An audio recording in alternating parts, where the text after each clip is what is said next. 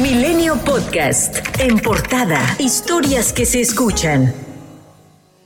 El Servicio de Administración Tributaria solicitó a la Agencia Nacional de Aduanas de México suspender la operación del programa Aviso de Cruce, como lo adelantó Milenio el pasado 5 de agosto. De acuerdo con una carta enviada por la titular del SAT, Raquel Buenrostro Sánchez, esta operación pone en riesgo la capacidad de detección de conductas ilegales y posibilita la realización de operaciones ficticias. La carta dirigida a Horacio Duarte Olivares, encargado de la agencia, explica que la entrada en vigor de dicho sistema de desde el primero de agosto se realizó sin la coordinación con el órgano desconcentrado de la Secretaría de Hacienda. En el oficio, Raquel Buenrostro enumera 10 graves afectaciones que el aviso de cruce puede tener en los términos planteados.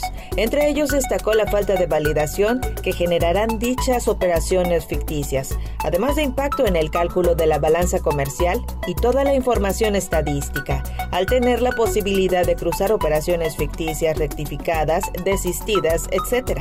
En este caso, puede reportarse una transacción por un monto elevado y la mercancía nunca pasar por aduanas. Rubén Montalvo, presidente de la Cámara Nacional de la Industria de Producción de Masa y Tortillas, indicó que el final de la pandemia y la continuación de la guerra entre Rusia y Ucrania han afectado al precio de la tortilla, que ya supera los 20 pesos por kilo a la venta en diversas tortillerías en el país, y esperan que siga aumentando el costo mientras los insumos con el que se elaboran no bajen. De acuerdo con algunas de sus estimaciones, el precio de la tonelada de maíz está en 9.800 pesos, cuando en el año 2019 los 1.000 kilos estaban en 4.500. Por otro lado, las expectativas para el turismo mexicano han mejorado, por lo que se espera que lleguen una mayor cantidad de viajeros y las divisas que genera este sector podrían superar los 26 mil millones de dólares este año, según señaló la Secretaría de Turismo. El presidente Andrés Manuel López Obrador recorrió la tarde de este domingo la mina accidentada Las Conchas en el paraje Agujita en Sabinas, Coahuila, donde llamó a unir esfuerzos en el rescate a los mineros atrapados. tenemos que hacer, todo para rescatarlos, todo lo que estamos haciendo y más. Quiero la foto. Habrá sanciones, habrá responsables pero primero es el rescate. ¿Qué va a ser el rescate. ¿Cuándo podría darse el rescate, ¿Cuándo podría darse el rescate, presidente? ¿Cuándo? Se, se, está trabajando en eso. ¿Puede ser hoy mañana? Por favor. Yo deseo que sea lo más pronto posible, lo más rápido. Hasta el corte de este domingo a las 7.30 horas se bombeaban 350 litros por segundo, lo que permitiría una disminución en los niveles de agua de los pozos y el estudio efectuado con cámaras sumergibles mostró que no hay obstáculos para realizar acciones subsecuentes. Así lo había señalado el gobernador de Coahuila, Miguel Ángel Riquelme Solís. Hay avances, se siguen disminuyendo los, los niveles de, de agua, se sigue extrayendo ya con mucho mayor volumen en cada, en cada uno de los pozos eh, inundados. Ya se encuentran aquí, se encuentran aquí grupos de rescatistas, eh, ya se tiene todo listo eh, el operativo de rescate para poder, en cuanto bajen los niveles que los técnicos recomiendan para que se pueda entrar a la mina, se pueda proceder al, al rescate. La Fiscalía General de la República integra ya una investigación por posibles delitos federales vinculados con el colapso de la mina. Y en Galeana, Nuevo León, un hombre de 37 años de edad murió tras el derrumbe de una pared en un lugar conocido como El Minar en la comunidad del Molino. Protección Civil del municipio y el Estado acudieron al sitio y confirmaron el deceso. El Instituto Nacional de Migración informó que el polaco Filip Roger Zalewski, quien contaba con una alerta roja activa de Interpol en su país desde el año 2021 por los probables delitos de delincuencia organizada y lavado de dinero, fue localizado en Cancún, Quintana Roo. Sin embargo, interpuso dos juicios de amparo que evitan su deportación.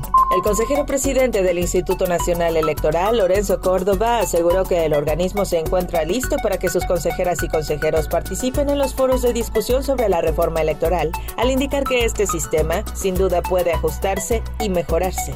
El INE está listo para aportar toda la información y evidencia técnica sobre el funcionamiento actual de nuestro sistema electoral, lo que puede contribuir a la construcción de un diagnóstico real y serio y no fundado en prejuicios e información falsa sobre el funcionamiento de los procedimientos, normas e instituciones que han permitido construir un sistema en el que están garantizadas hoy la legalidad, la equidad y la certeza en la contienda política.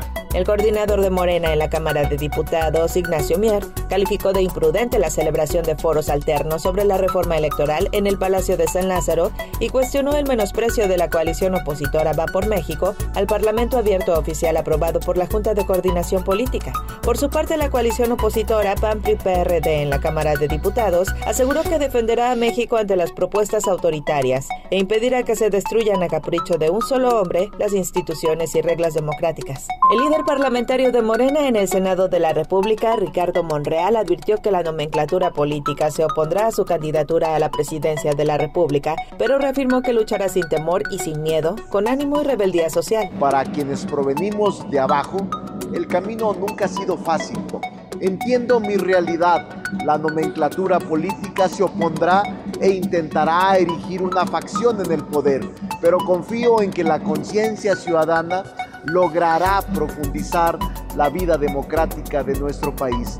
La jefa de gobierno Claudia Sheinbaum rechazó que sus giras fuera de la Ciudad de México sean actos de precampaña y dijo que sus recorridos responden a los temas que defiende el movimiento al que pertenece. Este domingo, la mandataria local viajó a Veracruz para dialogar de diversos temas con el gobernador de aquella entidad, Cuitlagua García Jiménez, entre ellos de turismo. Gustavo Petro asumió oficialmente la presidencia de Colombia tras su triunfo en las elecciones, en las que estuvo acompañado por Francia Márquez, quien tomó el cargo de vicepresidenta, en un hecho histórico para la izquierda en esta nación. A nombre del Gobierno de México, el secretario de Relaciones Exteriores, Marcelo Ebrard, externó sus felicitaciones y mejores deseos al nuevo presidente de Colombia, el canciller Ebrard y la doctora Beatriz Gutiérrez Müller, esposa del presidente de la República, Andrés Manuel López Obrador. Acudieron este domingo a la ceremonia de transmisión de mando que tuvo lugar en la Plaza de Bolívar en Bogotá. Durante su estadía, el canciller sostuvo reuniones de trabajo con representantes de la Unión Europea, Costa Rica, Ecuador, Palestina y Perú. Bomberos y otros especialistas de Cuba, México y Venezuela lograron apagar este domingo un tanque con 25 mil metros cúbicos de petróleo incendiado desde el viernes pasado en el principal centro de almacenaje de combustible del país caribeño. El mandatario cubano Miguel Díaz Canel agradeció al López Obrador la ayuda que se brindó a la isla tras el incendio que provocó una muerte, 17 desaparecidos, 121 heridos y 36 hospitalizados. Milenio Podcast.